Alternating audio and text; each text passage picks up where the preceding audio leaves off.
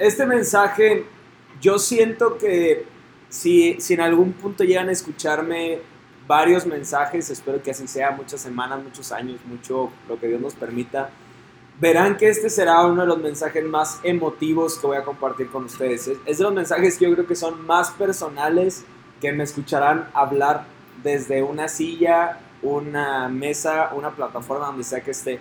Y este mensaje realmente, o lo que puedo decir que existe entre líneas, es un mensaje lleno de fe, es un mensaje lleno de, de uh, ¿cómo decirlo? De ánimo, de empoderamiento, pero yo creo que el mensaje principal de todos es sigue creyendo, sigue, sigue esperando lo mejor, sigue, sigue recordando cada una de las palabras que has escuchado en este lugar y síguelas poniendo en práctica, no pierdas la fe. Y recordamos hace algunas semanas, si no has podido escuchar el mensaje que compartió aquí Santi, que se llama Nunca te rindas, eh, compartió una bomba aquí con nosotros. Si no lo has escuchado, escúchalo, ahí está en, en, nuestro podcast, en nuestro canal, lo puedes escuchar otra vez. Pero él, él hablaba un punto que era elige tus batallas. Cuando hablamos de elige tus batallas, él hablaba algo muy puntual, que decía, hay ocasiones en las que tú y yo estamos frente a un problema, una situación, y tú decidirás si lo haces una batalla, si lo haces una pelea, o simplemente lo dejas pasar y decir, eso no me va a afectar a mí. Pero hoy quiero hablar algo similar a las batallas, pero quiero hablar de algunas de las batallas que tú y yo estamos enfrentando el día de hoy.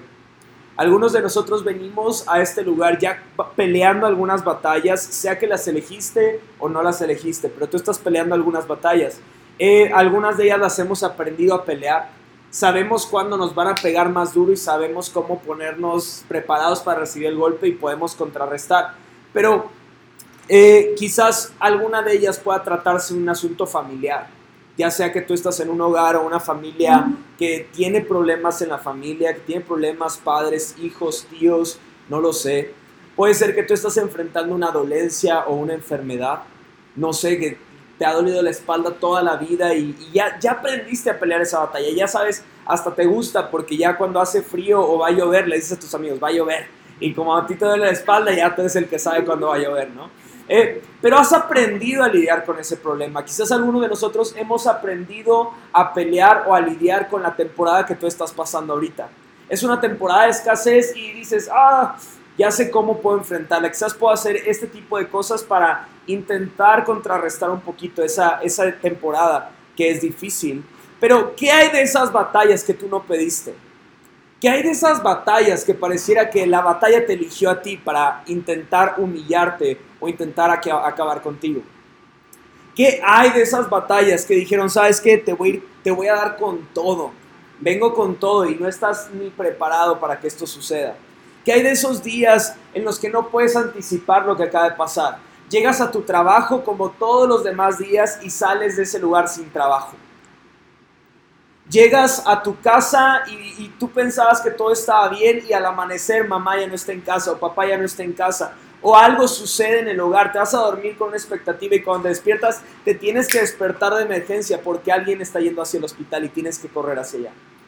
Que hay de esos momentos tan inesperados que cambian toda tu agenda y te hacen ver que tienes más tiempo del que dices que tienes, pero lo único que necesitas es un pretexto para darte cuenta que hay de esos momentos en el que la batalla pega tan fuerte que quizás no te puedas levantar, que te cuesta ponerte en pie otra vez, que quizás desde de un tiempo para acá te das cuenta que no has caminado en la vida, que no has corrido en la vida, sino que más bien has estado gateando en la vida porque no te has podido levantar del todo. ¿Qué hay de esas batallas?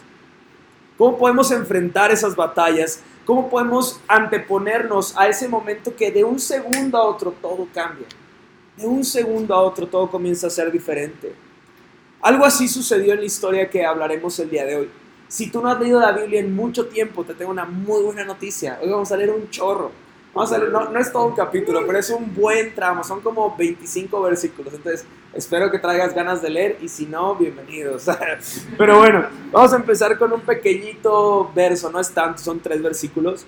Pero está ahí en Juan capítulo 11, del verso 1 al 5. Y dice así, un hombre llamado Lázaro estaba enfermo. Él vivía en Betania con sus hermanas María y Marta. ¿Cómo se llamaban las hermanas? María y Marta. No, hombre, andan con todo. Va a pasar algo chido, van a ver. María era la misma mujer que tiempo después derramó el perfume costoso sobre los pies del Señor y lo secó con su cabello. Su hermano Lázaro estaba enfermo. ¿Cómo se llamaba el hombre? Lázaro. Venga, bien. Así que los dos, las dos hermanas le enviaron un mensaje a Jesús que decía, Señor, tu querido amigo está muy enfermo. Cuando Jesús oyó la noticia, dijo, la enfermedad de Lázaro no acabará en muerte. Al contrario, sucedió para la gloria de Dios, a fin de que el Hijo de Dios reciba gloria como resultado. Aunque Jesús amaba a Marta, a María, perdón, y a Lázaro, se quedó donde estaba dos días más. ¿Cuántos días más? Dos. Dos días más. Ahí vamos a poner pausa. Hay, hay varias cosas que quiero tocar en este punto, pero no sé si a ti, a ti te ha pasado que cuando se te atora algo, tienes un problema con tus finanzas, algo sucede, ¿con quién acudes? Con tus amigos. Cuando tienes un amigo doctor o un conocido doctor y te duele la garganta o te duele la panza, ¿a quién le mandas mensaje? ¿A tu mejor amigo o al doctor? Al doctor, claro. Entonces, aquí está pasando algo similar al nutriólogo. Venga, yo, yo, yo te mando mensaje. Este, de que se pueden dos de maíz, así de que no, gordo. Pero, entonces, normalmente cuando tú tienes una situación, acudes al que mejor te puede ayudar en esa situación. Esa persona para Marta y María era Jesús. Estaba pasando una enfermedad y no dicen vamos al doctor, vamos a los policías, vamos a... No, vamos a Jesús. Entonces, vemos que van con Jesús, le dicen, hey, por favor, se nos agotaron los recursos, ya no sabemos qué hacer Jesús. Tu amigo está mal. Tu amigo está en una condición mala. De la misma forma que tú y yo a veces se nos agotan nuestros recursos y no sabemos qué hacer. Así estaban Marta y María. Estaban desesperados por lo que estaba pasando. Y lo interesante de esta historia es que hasta este momento Jesús estaba a un día de distancia de donde estaba Lázaro. Entonces, no era tan fácil como que, hey, ve por Guille que está aquí a la vuelta. No, es, ve a buscar a Jesús, a ver dónde lo encuentras. No hay Google Maps, no hay Waze, no hay nada. Encuentra a Jesús y dile que su amigo Lázaro está enfermo. Y entonces todo esto está pasando un día de distancia. Me imagino que la persona que mandaron estaba de que intentando apurarse lo más que podía, pero era un día de distancia, no era cualquier cosa. Estaba caminando, estaba pensando, estaba buscando cómo iba a encontrar a Jesús. Y entonces cuando, cuando llega con Jesús, él, él recibe una respuesta interesante, porque no recibe un Jesús que le dice, voy para allá, sino que recibe un Jesús que le dice, ah, luego voy a ir para allá. ¿Cómo, cómo Jesús? O sea, Lázaro enfermo, ven, ahorita, vámonos. Voy en dos días, no te preocupes. O algún día voy a ir, no te preocupes. ¿Qué está, qué, qué está pasando? Porque algunas de nuestros mayores, nuestras mayores presiones muchas veces llegan en los momentos que, no, que, todo está desordenado, que no hay forma en la que todo esté bien. O sea, no llegan los problemas cuando todo está en orden y es como de que venga, vamos a enfrentar el problema. No, llega cuando no estamos preparados para recibir ese momento, ¿no? Pero no sé si te ha pasado, algunos de los problemas o presiones que tú y yo tenemos que olvidamos en una tarde con amigos. Tenemos ese gran problema, pero llegamos con nuestros amigos y se nos olvidan nuestros problemas. Ya como que lo haces a un lado, quizás el problema es muy grave, pero ya tú dices, no pasa nada, no puedo hacer nada, y se queda. Pero que hay de esos problemas que te dan tanta agonía que tienes que correr un día entero para encontrar a la persona correcta para que te pueda ayudar. Porque la verdad es que creo que muchos de nuestros problemas o lo que tú dices que es tu problema no se ha vuelto un problema real porque no lo estás enfrentando corriendo a la persona que te puede ayudar, que es Dios. Hemos preferido enfrentar nuestros problemas con todas nuestras armas, con toda nuestra experiencia, con todo nuestro carácter y no hemos ido a la persona que nos puede ayudar a dar por terminado y concluido ese tema. Entonces muchas de nuestras preocupaciones, de nuestras presiones, de nuestros problemas realmente son caprichos que no hemos decidido terminar con ellos. Porque no hemos corrido a la fuente de gracia, a la fuente de amor que es Cristo para encontrar solución, para encontrar una respuesta en ellos. Cuando yo estoy viendo esta historia, veo una mujer desesperada que dice, Dios, necesito que intervengas en esta situación. No veo una persona que va con un corazón calmado diciendo, bueno Jesús, cuando tengas chance, ven, ven a ver mi casa. No, yo veo un corazón desesperado que dice, solamente tú eres el que puede hacer algo diferente aquí. Pero encuentro a ese Jesús que escucha el mensaje. Una persona desesperada diciéndome que mi amigo está muriéndose. Y le dice, hey, discípulos, vámonos a Judea, vámonos más lejos de donde está Lázaro enfermo a punto de morir. Yo imagino a los discípulos de... A ver Jesús, déjame ver si escuché bien. Lázaro, nuestro amigo Lázaro está a punto de morir y quieres irte más lejos. Vámonos a Judea. Súbanse todos, vámonos. Pero ¿qué le vamos a decir? O sea, ¿qué, va a pasar ahí? Entonces, vemos en la palabra y en Juan capítulo 11, vemos que Jesús comienza a caminar con los discípulos y voltea a ellos y le dice, esto no lo vamos a leer ahorita, se los estoy parafraseando porque eran muchos versículos, pero les dice, saben que Lázaro está durmiendo. Y entonces uno de los discípulos, tan inteligente como todos nosotros, le dice, qué bueno que está durmiendo Lázaro, esperemos que se ponga mejor. Y entonces Jesús le dice, no, quiere decir que está muerto. Lázaro ya murió. Pero no se preocupen, vamos a ir y él va a despertar. Y entonces otro de sus discípulos, llamado Tomás, dice, wow, sí Jesús, vamos allá a morir contigo. ¿Qué me dice esa enseñanza, esa pequeña enseñanza? Aquellas personas que caminaron tres años con Jesús, que comieron con Él, que fueron al baño con Él, que hicieron tantas cosas con Él, no entendían lo que Jesús estaba por hacer. ¿Qué esperanza me da? Que quizás tú hoy no entiendas lo que Dios está haciendo en tu vida. Quizás tú no entiendas la forma en la que Dios está trabajando en tu vida, las, las palancas que está moviendo en tu vida para llevarte a un destino. Pero si los discípulos no entendían lo que Jesús en persona estaba haciendo, me da un poquito de esperanza de que Dios está obrando en tu vida. Quizás no lo entendamos, pero Él está en acción, Él está en movimiento. ¿Hay alguien aquí? Sí. ¿Sí? Venga, que como que ya se asustaron, pero bueno. Esta historia que acabamos de leer comienza con la frase de que tu amigo, el, tu amigo Lázaro está enfermo. En otra de las versiones dice el título de esta prédica, aquel a quien tú amas está enfermo. Aquel a quien tú amas está pasando por un mal momento, Jesús. Y me gusta que haga esta, esta, esta mención, porque no está diciendo, Jesús, ese, ese hombre que tú amas está enfermo. Eh, eh, no, no está diciendo, es tu amigo, tu amado amigo ese que tanto te importa está pasando por un momento difícil.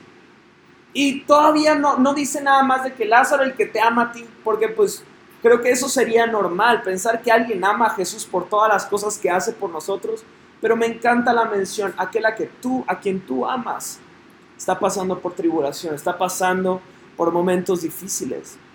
En esta, en esta sola frase de a quien tú amas, yo puedo ver fe y puedo ver identidad. ¿Por qué fe? Porque en esa frase de a quien tú amas, estoy diciendo, sé que tú puedes tomar control de esta situación. Por eso vengo a ti. Y al mismo tiempo veo identidad porque dice, yo sé, yo sé que tú lo amas. Yo sé que tú me amas, Jesús. Yo sé que tú no, no nada más me conoces y dices, ah, ese chavo, no. Yo sé que me amas. Yo, yo sé que soy amado por ti, Jesús, a quien tú amas. Y entonces en todo esto, quiero que tengas esperanza y puedas estar tranquilo de que Dios está haciendo algo en tu vida. Quizás tú no lo ves hoy, quizás tú no entiendas muchas cosas hoy, pero Dios está trabajando en tu vida. Vamos a leer ahora un chorro de versículos. Cuatro días después, vemos que Lázaro ya estaba muerto. Y Jesús tiene la grandiosa idea de ir a Jerusalén, que estaba muy cerquita de Betania entonces, cuando vas a Jerusalén, todos sabían que Jesús venía en camino. Entonces es donde vamos a comenzar a leer. Dice el versículo 21. Marta le dijo a Jesús, Señor, si tan solo hubieras estado aquí, mi hermano no habría muerto. Pero aún ahora yo sé que Dios te dará todo lo que le pidas. Jesús le dijo, tu hermano resucitará. Es cierto, respondió Marta resucitará cuando resuciten todos en el día final. Jesús le dijo, yo soy la resurrección y la vida, el que cree en mí vivirá aún después de haber muerto. Todo el que vive en mí y cree en mí jamás morirá. ¿Lo crees, Marta? Sí, Señor, le dijo ella. siempre he creído que tú eres el Mesías, el Hijo de Dios, el que ha venido de Dios al mundo. Luego Marta regresó a donde estaba María y a los que se lamentaban, la llamó aparte y le dijo, el maestro está aquí y quiere verte. Entonces María salió enseguida a su encuentro. Jesús todavía estaba fuera de la aldea, en el lugar donde se había encontrado con Marta. Cuando la gente que estaba en la casa consolando a María la vio salir con tanta prisa, creyeron que iba a la tumba de Lázaro a llorar, así que la siguieron todos. Cuando María llegó y vio a Jesús, cayó a sus pies y dijo, Señor, si tan solo hubieras estado aquí, mi hermano no habría muerto. Cuando Jesús la vio llorando y vio a gente lamentándose con ella, se enojó en su interior y se conmovió profundamente. ¿Dónde lo pusieron? les preguntó. Ellos dijeron, Señor, ven a verlo. Entonces, Jesús lloró, me pegaste el todo.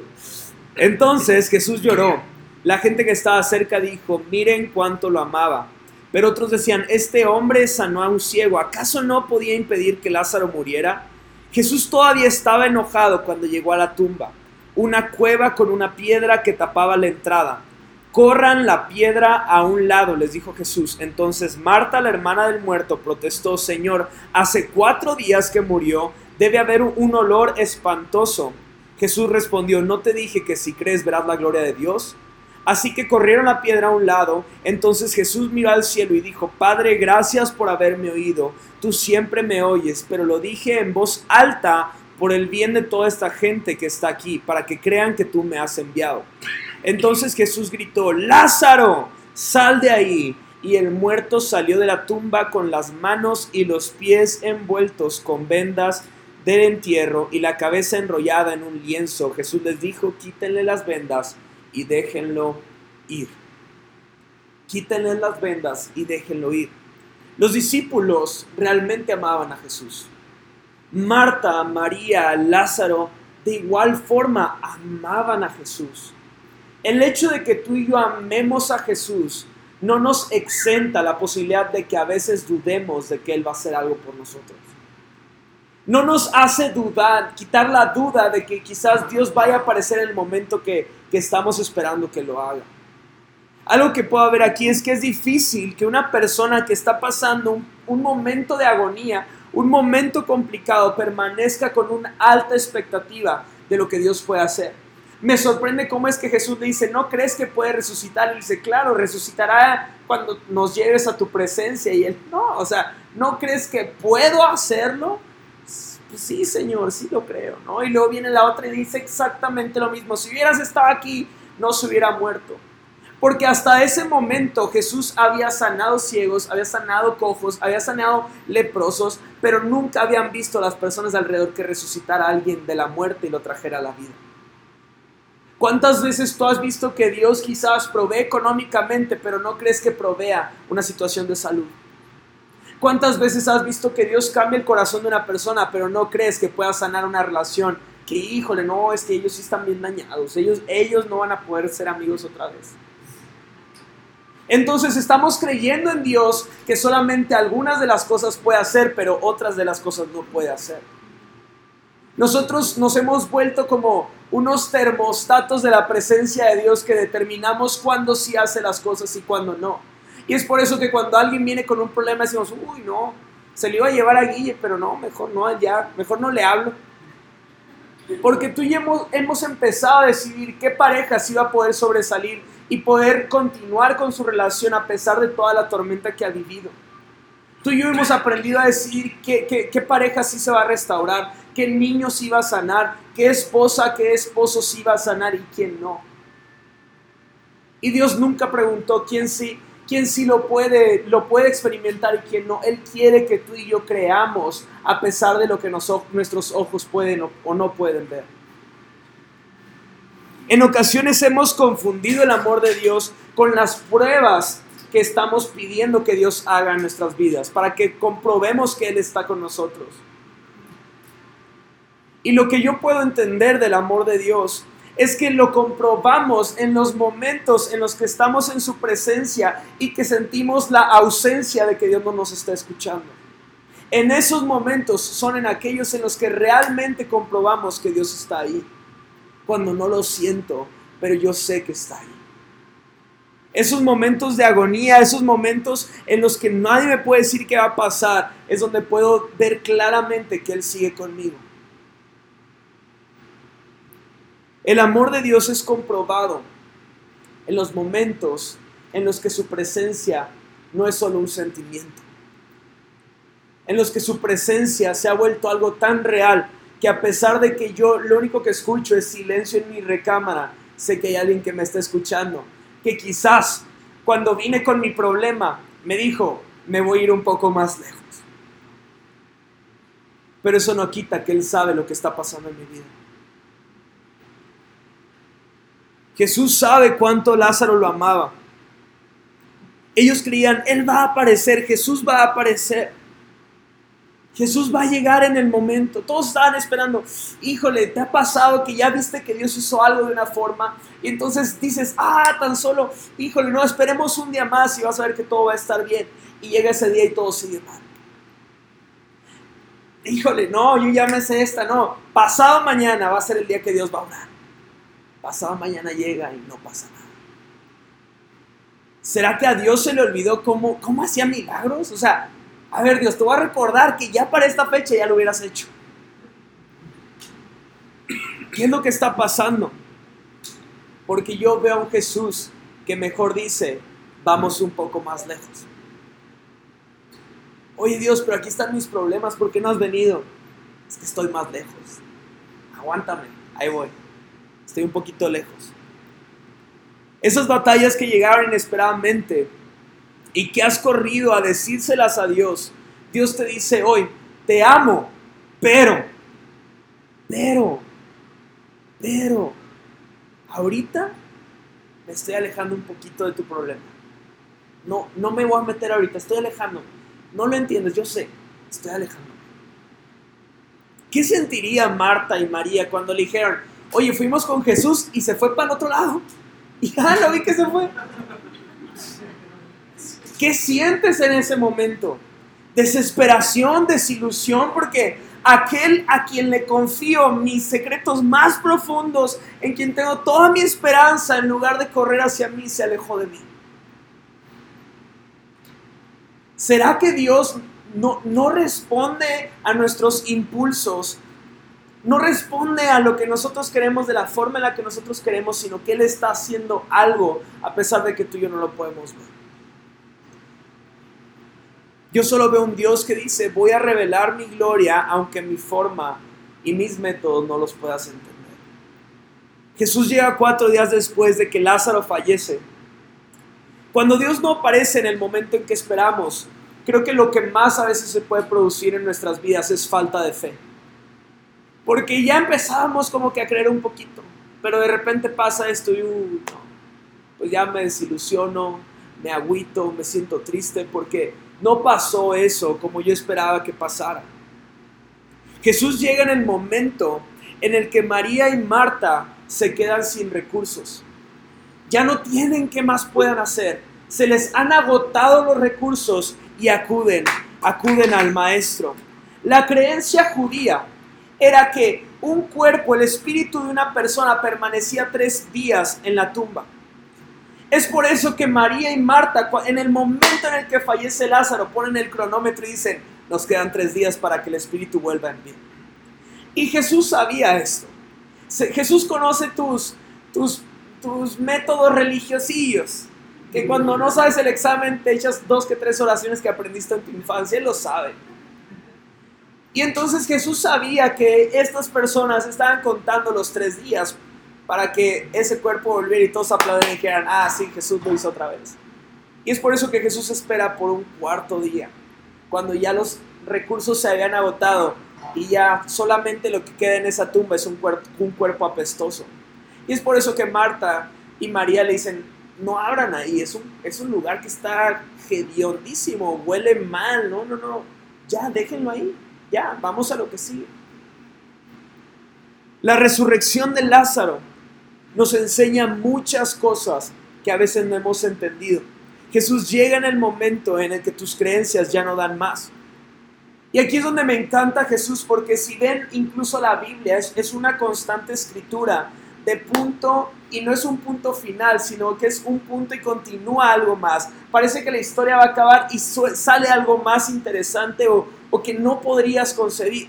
Y entonces yo quiero decirte ahorita, quizás no me has puesto atención a nada de lo que he dicho, pero te quiero decir algo ahorita. No pongas un punto en tu vida donde Dios ha puesto un paréntesis. Hay sueños a los que tú has puesto un punto y Dios ha puesto un paréntesis, porque quizás tus decisiones, quizás tus caminos, quizás lo que tú has pensado hacer ha hecho que todo parezca que ya se terminó ese sueño ahí, pero Dios puso un paréntesis donde te está construyendo para que puedas continuar haciendo no a tu forma, sino a su forma el sueño que tiene para ti. Quizás hay personas, hay relaciones, hay sueños, hay metas, hay tantas cosas por las que tú has puesto un coma, eh, un punto, perdón, y Dios ha puesto un paréntesis diciéndote, aún estoy trabajando. Aún estoy en proceso, no he terminado. No te concentres en lo que no puedes alcanzar. Concéntrate en donde estás hoy, porque hoy es lo que necesitas para llegar el día de mañana a eso que queremos alcanzar.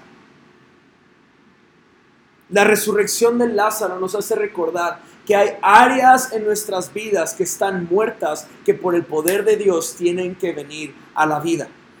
Porque hay falta de fe que no solo está afectándote a ti, sino está afectando a tu pareja.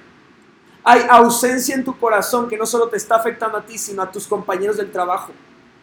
Hay falta de identidad que no solo te afecta a ti, sino afecta a tus hijos, afecta a tus hermanos, afecta a las personas que menos te imaginas, porque no, tú sientes que no tienes la palabra que necesitan escuchar, pero déjame decirte que tienes la palabra que el mundo necesita, solamente necesita decirles, tú necesitas conocer al que yo he conocido y es lo único que necesitas para vivir.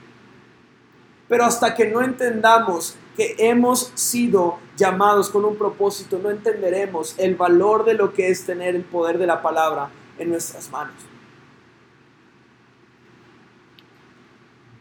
A quien tú amas hubiera alcanzado ese sueño, pero no llegaste a tiempo, Jesús. Nate, a quien tú amas, Dios, pudo haberlo hecho, pero no llegaste a tiempo. Daniel, Johnny, Cao, a quien tú amas, no lo logró hacer porque no llegaste a tiempo a la cita. Ahora todo está perdido, Dios. Cada vez que yo veo esta historia, recuerdo estas palabras que dijo Jesús que decía, no te das cuenta que este problema que estás enfrentando, si crees en mí, verás la gloria de Dios en él? ¿No te das cuenta, Marta, María, que si crees en mí, verás la gloria de Dios sobre la vida de tu hermano? Amigos aquí, amigas aquí, familia, no entendemos que si tan solo creemos en que Dios está en control, veremos la gloria de Dios. Eso no significa que eso que le hemos pedido vaya a suceder, porque los caminos de Dios son muy amplios, no sabemos qué pueda suceder, pero lo que sí sabemos es que si creemos, veremos la gloria de Dios. Si tan solo creemos, vamos a ver la gloria de Dios. Yo algo que he entendido al paso de los años es que no hay una adoración, ni hay una canción, ni hay una oración que podamos elevar a Dios como en los tiempos de agonía. Es así como cuando tú ves un video de alguien que está pasando por un momento muy difícil y quizás tú digas, ay, lástima por ellos. Pero si fuera el video de tu hijo que está siendo asesinado, dirías, ¡ah! ¡Duele! Porque no hay una oración como la oración de agonía. No hay una adoración a Dios como cuando has perdido todo, cuando has perdido esperanza, cuando has perdido futuro, has perdido visión. Y lo único que puedes decir es, Dios, no tengo nada, pero si te tengo a ti, lo tengo todo. No sé cómo funciona eso. Actualmente tengo hambre, no sé cómo lo voy a hacer mañana, pero yo creo que si te tengo a ti, lo tengo todo. Repito, no sé cómo funciona eso, pero decido creer. Y no hay una adoración ni una oración como el momento en el que estamos en el desierto, estamos en el valle, estamos en agonía, desesperados. Esa es la oración y la adoración que escuchó Jesús de Marta y María. Una adoración en agonía. Una adoración que sabía a, problemas, sabía a preocupaciones, sabía a que no sé cómo voy a hacerle mañana. Esa es la adoración que estaba escuchando ahí Dios. Y hay veces en las que tú y yo podemos pensar, ah, está bien, Jesús escucha mi oración de agonía y dice, bueno, eh, hasta, hasta podemos tejiversar lo que escuchamos en un lugar como este. Ay, está escuchando mi corazón desesperado y se alejó de mí. Qué feo es Dios. Pero yo puedo creer en un, en un Cristo que, que ve mis lágrimas porque yo veo en la palabra que Él lloró. Yo puedo ver un Cristo que abraza a los enfermos porque lo veo en la palabra. Entonces yo sé que en momentos difíciles Él me está abrazando. Yo puedo creer en un Dios que se dolía, que daba su vida por sus amigos porque Él dio su vida por ti, por mí. Y entonces eso qué me quiere decir? Que así como tú y yo hemos elevado un clamor en agonía, Cristo también elevó un clamor en agonía. No, te, no tienes que saber mucho de la palabra para recordar simplemente porque vivimos en un país con principios católicos, que hubo un momento en el cual alguien llamado Jesucristo estaba en un valle llamado Getsemaní, en el cual Dios puso todo el pecado sobre sus hombros y él solamente decía, no puedo. Si se puede que no pasemos por esto, Dios, si se puede que esta relación entre tú y yo no se rompa y no traigas toda tu ira encima de mí, si tan solo se puede, te voy a pedir que pases de mí esta copa. Pero no se haga mi voluntad, sino se haga tu voluntad. ¿Sabes cuántas oraciones de agonía tuvo que hacer Jesús en ese valle? Tuvo que hacer tres y son las que vemos escritas ahí. Quizás hubo más, pero vemos tres veces que él fue a orar, hizo esta oración, regresó, volvió al lugar y volvió a decir, Dios, si puede pasar de mí esta copa y se volvió a alejar. Y una tercera vez, y en esa tercera vez dice la palabra que empezó a sudar gotas de sangre. Médicamente, clínicamente, si tú vives un momento de tanto estrés, de tanta agonía que no pueda tu cuerpo resistirla, se pueden reventar eh, no sé cómo se llama, glóbulos, algo, y se puede ver en tus ojos que está rojo, puedes sudar sangre porque tus poros sacan la sangre. Esa agonía vivió Cristo por ti y por mí, no porque no quisiera morir por nosotros, sino por toda la ira de Dios que caería sobre sus hombros en ese momento. Él conoce lo que es agonía. No te estoy diciendo que tengas que ir a tu cuarto a pasar por una agonía como esas. No, él conoce tu agonía desde el momento en el que te pasó y no sabes ni cómo reaccionar. Él ya sabe lo que estás sintiendo. Pero hay algo muy puntual que pasa cuando Jesús está orando. No lo vamos a leer, quiero que lo escuches. En una de las traducciones de, la Biblia, donde habla del huerto de Getsemaní, dice que Él va con los discípulos y le dice, mantente alerta, permanece en oración para que no entres en la zona de peligro sin siquiera saberlo. No seas ingenuo. Una parte de ti está ansiosa, lista para cualquier cosa, para hacerla para Dios. Pero otra parte de ti es tan perezosa como un perro viejo que duerme junto al fuego. Ay, todos nosotros tenemos esa parte que decimos, hoy va a ser el día que voy a cambiar. Hasta parece canción, ¿no? Pero creo que es una canción. Hoy será el día que voy a cambiar. Y al, ni una hora ha pasado de que ves esa tentación y que, oh, tentación, ¿cómo estás? Todos tenemos eso. Todos tenemos ese perro viejo que pareciera tonto que se sienta junto a la fogata y se está quemando ahí. Todos tenemos esa área que dice, Dios, voy, voy con todo contigo, pero mañana contigo también, guapa. O sea, no, no. Pero lo que me encanta es que Jesús lo sabe y por eso les dice, hey, tienen que permanecer en oración para que no entren en una zona de peligro sin darse cuenta. Tú y yo hemos entrado en esa zona de peligro no porque no nos demos cuenta, sino porque no oramos lo suficiente. Marta y María al, al principio se sabían la liturgia, entonces sabían que Jesús amaba a Lázaro y por eso fue tan fácil para decir, hey, a quien tú amas está pasando por un momento difícil. Pero fue difícil permanecer los tres días siguientes con fe y sabiendo que Jesús amaba a Lázaro e iba a aparecer en el momento oportuno para traer una solución. Es fácil los primeros 10 segundos cuando enfrentamos nuestro problema y decimos, Dios, estamos contigo hasta el final. Pero cuando ya pasaron tres horas y no ha cambiado nada, decimos, híjole, o sea, como que ahorita ya me está fallando. ¿Será que Dios se olvidó de nosotros?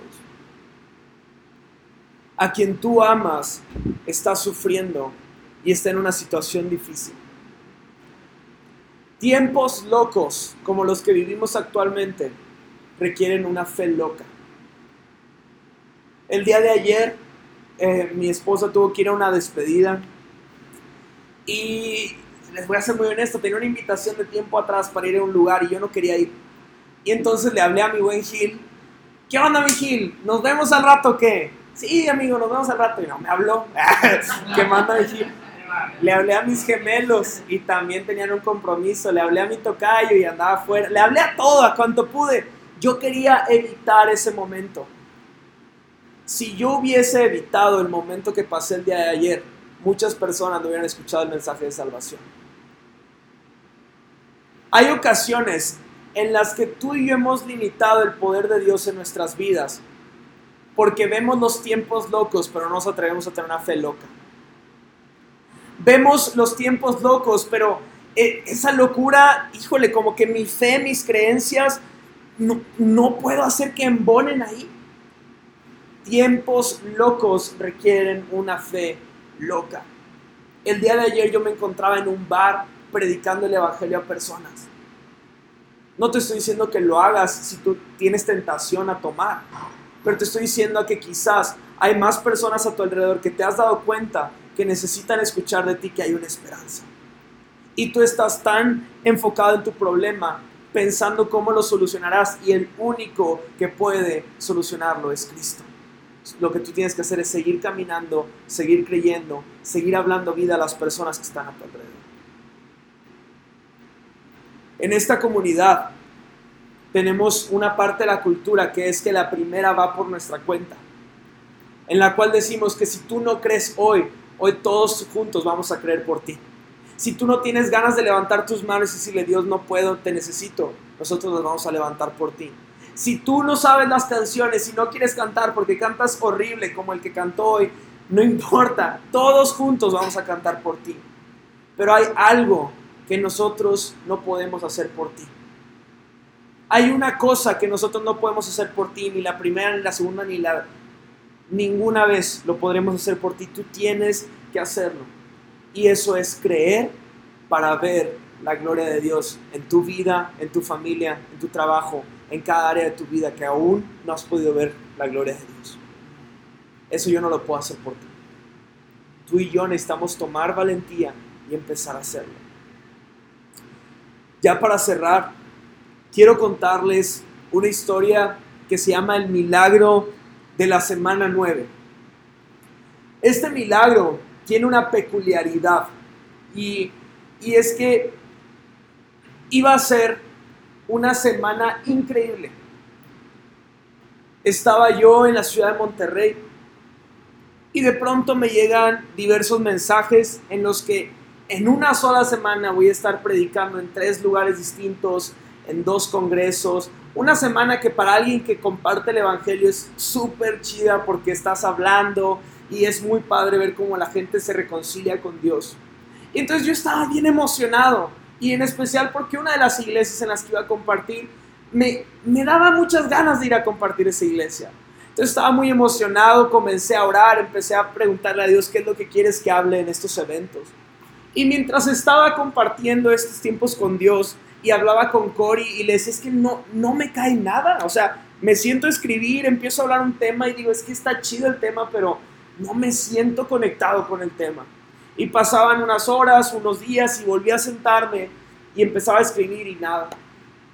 Y todos los mensajes que venían a mi mente no eran mensajes que, que se adecuaran a lo que estaba por venir. Era un congreso de jóvenes y venían temas a mí como como este de Lázaro. Y yo es que, no, como que no, este no es un tema para ese evento, como que voy a llegar bien deprimido a decirles cosas feas, no, no sé. Y entonces, literalmente, llegué al día que iba a predicar por primera ocasión en esa noche, yo tenía que manejar a otra ciudad. Y entonces llegó ese día y no tenía ni un solo mensaje para todo el fin de semana. Entonces ya le había dicho a Cory, eh, voy a llegar a un Starbucks y me voy a poner a ver qué sale. O sea, yo creo que voy a agarrar temas pasados y los voy a aventar, pues ya, o sea, no, no me está entrando nada. Y entonces tenía que salir muy temprano, entonces salía a las 5 de la mañana de mi casa. Y venía manejando, puse un CD. Y recuerdo cada una de las canciones porque pareciera que Dios había apartado en su agenda ese momento conmigo. Porque cada canción estaba acompañada de un llanto que no puedo describir de mi parte. Cada canción, por más simple que sonara, yo estaba llorando y llorando y llorando. Y por ahí de las 6 de la mañana empezó a salir el sol. Me detuve en la carretera, me bajé del carro y literalmente me caí al suelo y empecé a llorar como mucho tiempo atrás no había llorado. Y solamente decía Dios, no sé qué me está pasando, pero gracias, creo. O sea, no sé qué estoy sintiendo ahorita, pero lo único que te puedo decir es, wow, o sea, la montaña tú la creaste, el sol con tanta perfección, el pasto, las personas. Estaba yo agradeciéndole a Dios por todo lo que veía. Yo tenía una frase muy, muy, muy grabada en mi cabeza que era, nada se sale de tu control, todo lo haces a la perfección. Esa frase estaba dando una vuelta, más otra vuelta, más otra vuelta. Perdón, tomé mi carro, seguí en la carretera y luego de eso pasó un momento de silencio en el que sonó la música y no volví a hablar, no volví a llorar y solamente estaba concentrado en la carretera. Llegué al lugar donde tenía que llegar, bajé del carro, bajé mi maleta, en eso me entra una llamada a mi hermano y me dice, mamá se acaba de morir.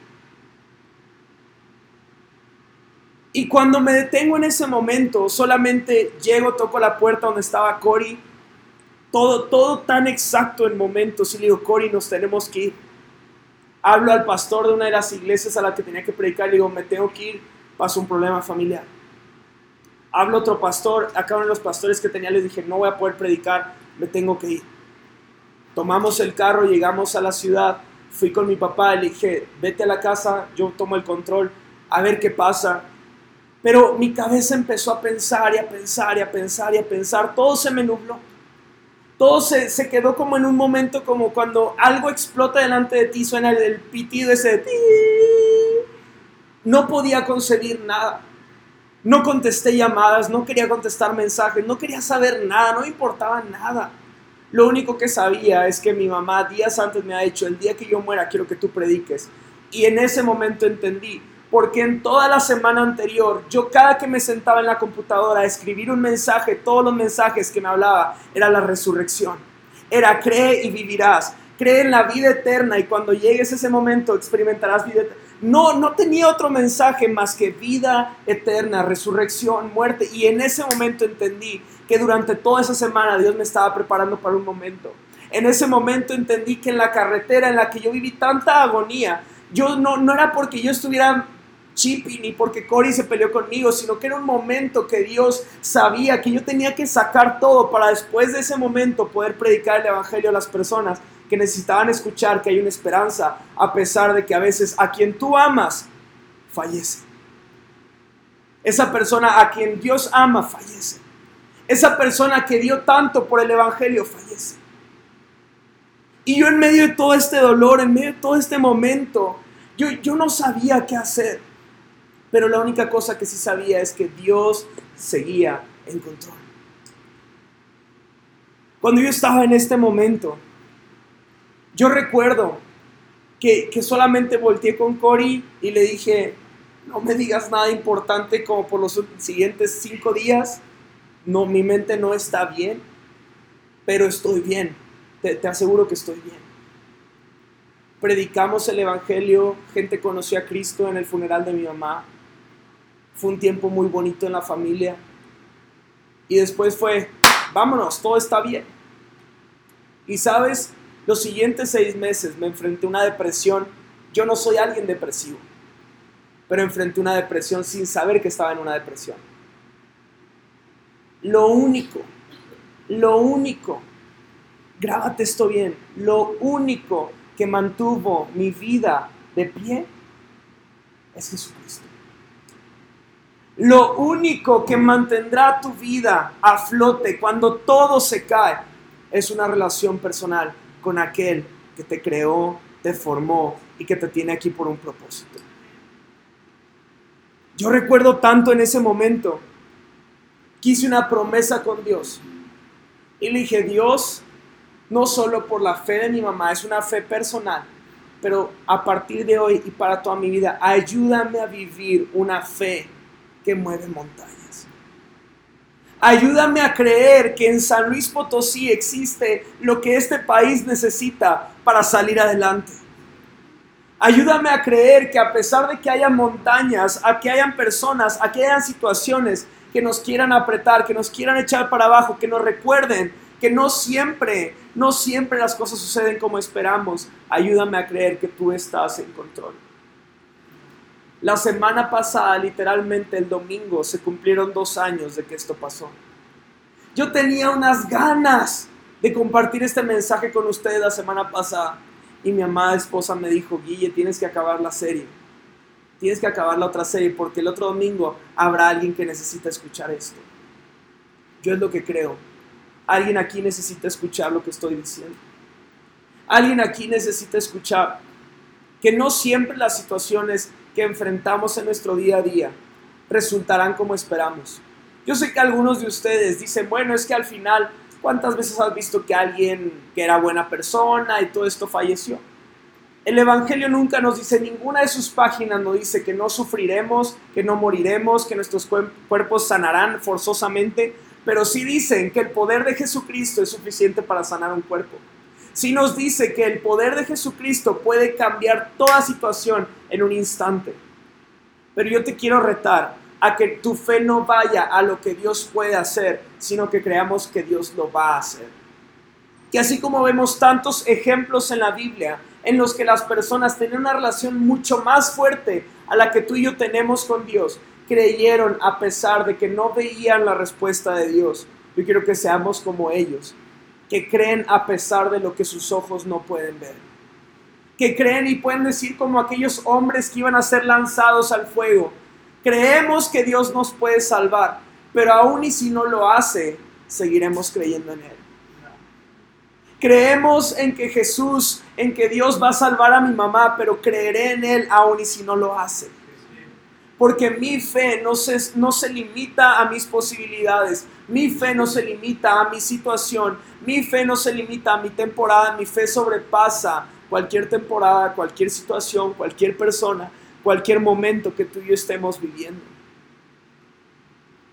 Cuando todo esto acabó, no te puedo mentir, yo le hice una pregunta a Dios y le dije, ¿dónde estabas cuando todo esto pasó? Y estoy seguro que esta fue, es similar a la pregunta que le hizo Marta y María a Jesús. ¿Dónde estabas, Jesús? Si, hubieras llegado no hubiera pasado esto. Yo le hice esta pregunta a Dios, ¿dónde estabas? ¿Y sabes qué me respondió Dios? ¿Quieres que te diga dónde estaba? Yo estaba en esa sala de quirófano.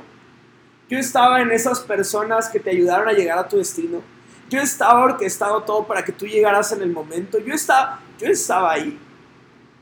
Aunque tú no podías ver todo el final como yo lo estoy viendo, yo estaba ahí. ¿Tú crees que a mí no me duele todo esto que pasa en la humanidad?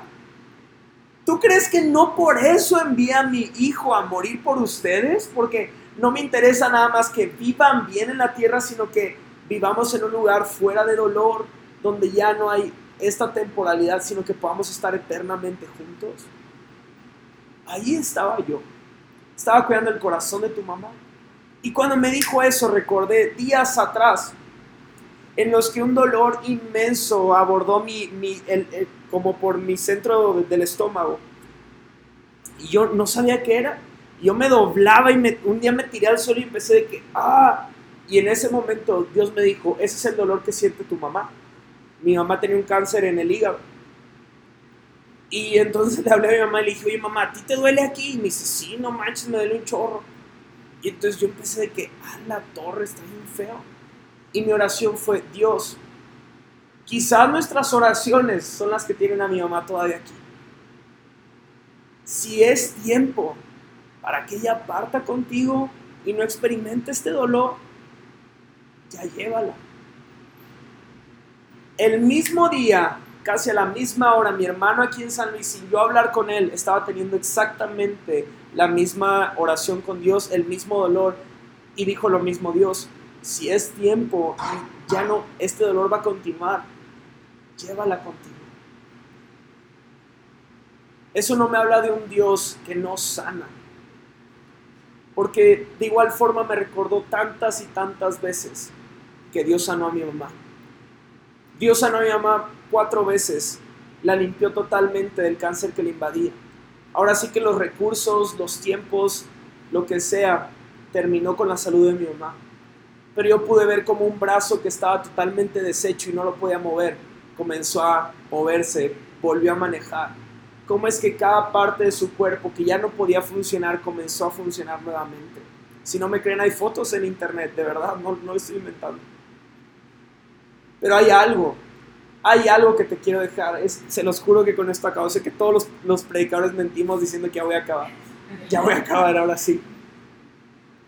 Hubo un momento muy especial en mi familia. Y por eso les dije que esta, de verdad, yo creo que esta la prédica de corazón abierto que me escucharán más. Yo cuando estaba chiquito, yo siempre fui muy intenso, casi como mi tocallín, el memín, el hijo de mi tocayo. Y yo estaba brincando en las literas de arriba de, de mi cuarto. Eran de metal, de esos eh, tubos rojos, creo que todos la vimos aquí en San Luis Potosí, como que alguien las vendió y se hizo rico. El emporio de literas rojas, pero bueno. Y, y algo que pasó es que yo estaba brincando arriba de la cama y entonces mi mamá, después de 10 veces que me dijo, yo no hice caso, y entonces de repente me tropecé, me intenté agarrar del tubo y entonces hice como una, ¿cómo se dice? Como una... ¿Eh? Arco, no sé, no sé si es la palabra correcta. Ah, por ahí va, creo que sí, ahí la tienen.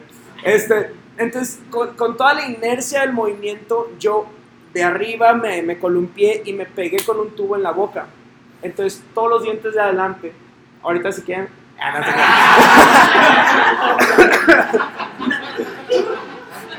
todos los dientes de adelante. Ahí se queda. no, pero to- todos los dientes de adelante se me murieron. Todos. Entonces, en menos de media hora, todos, estos, todos los dientes estaban negros. Y entonces, mi mamá me ve y dice: Híjole, pues vamos al dentista. Fuimos al dentista y le dijo: Señora, sus dientes se murieron. O sea, ya no eran los de leche, ya eran los buenos. Entonces mi mamá dice, ¿entonces qué? Y me dice, pues vamos a tener que ponerle dientes eh, postizos, ¿sí se dicen postizos? Bueno, creo que sí. Eh, y pues va a tener que vivir toda su vida con esos dientes. Y entonces mi mamá, yo le pregunté, yo no entendí nada, y le dije, ¿qué dijo el doctor? Y dijo, que, vas a estar bien, dijo, y ya fuimos a la casa. Y entonces llegamos a una zona muy peculiar de mi casa, que es la sala. Aquellos que fueron a la casa de mis padres saben dónde está la sala y unas escaleritas.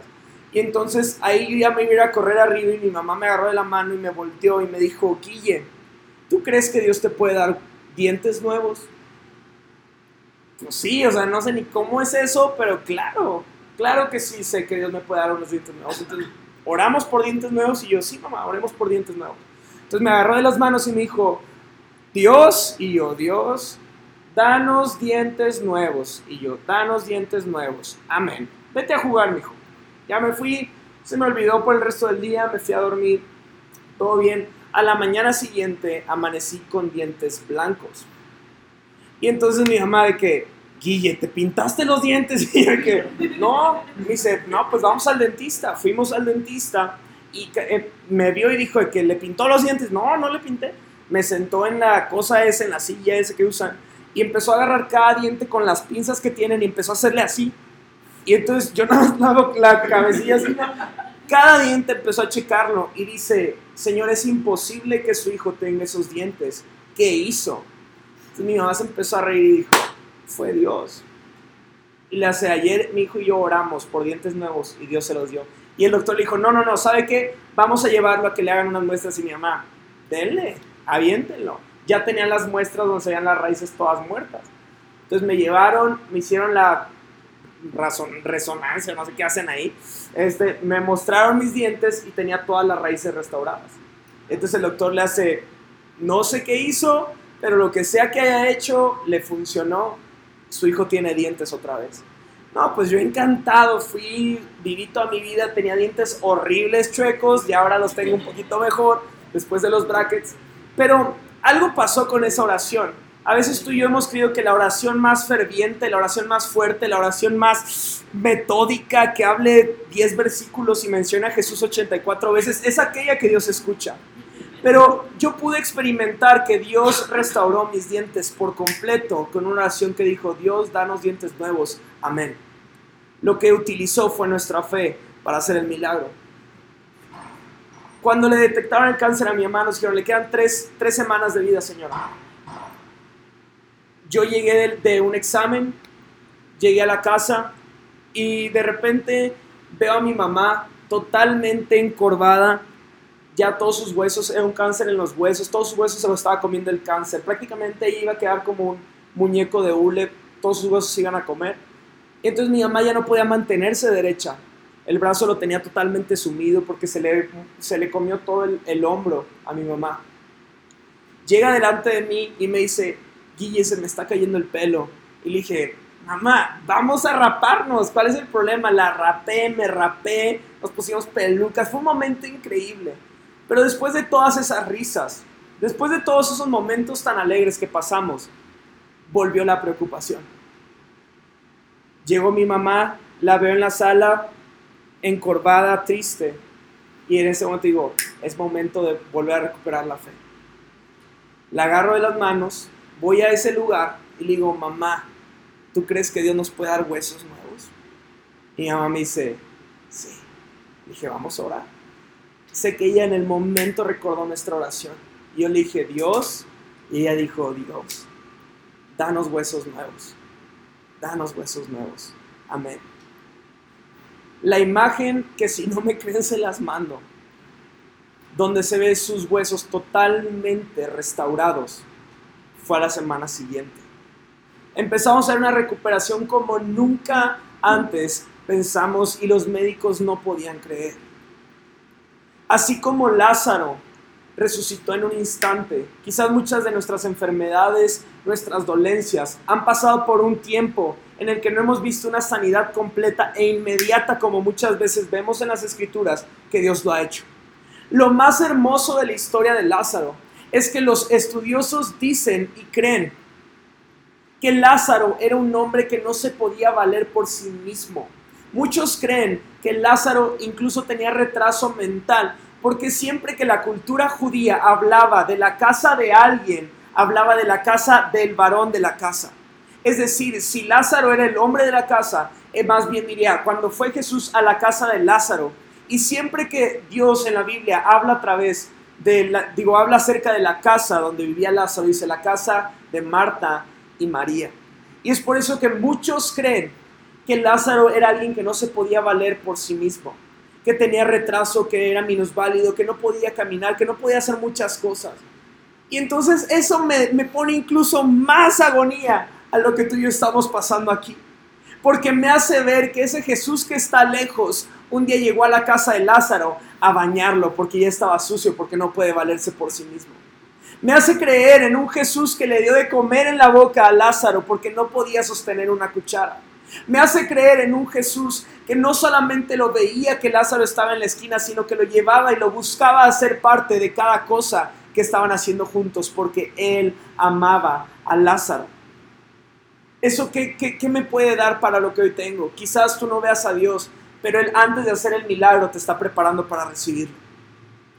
El momento en el que Dios obraba milagros en la vida de las personas en la Biblia no era cuando ellos querían, porque vemos que Jesús caminaba y habían cientos de personas que necesitaban un milagro. El milagro no llega cuando tú lo necesitas, el milagro llega cuando Dios quiere que tú lo recibas. Mi esperanza para ti hoy es, no tengo todas las respuestas, pero te puedo dar esperanza de que conozco al que tiene todas las respuestas. La promesa eterna que Él nos ha dado es que a pesar de cualquier dificultad, a pesar de cualquier prueba, a pesar de cualquier tribulación, Él está con nosotros y Él está dispuesto a obrar en tu vida. Algo que puedo ver aquí es que a pesar de que Dios no me sana inmediatamente como a veces lo puedo yo necesitar, él me está sanando continuamente, aunque yo no lo pueda ver.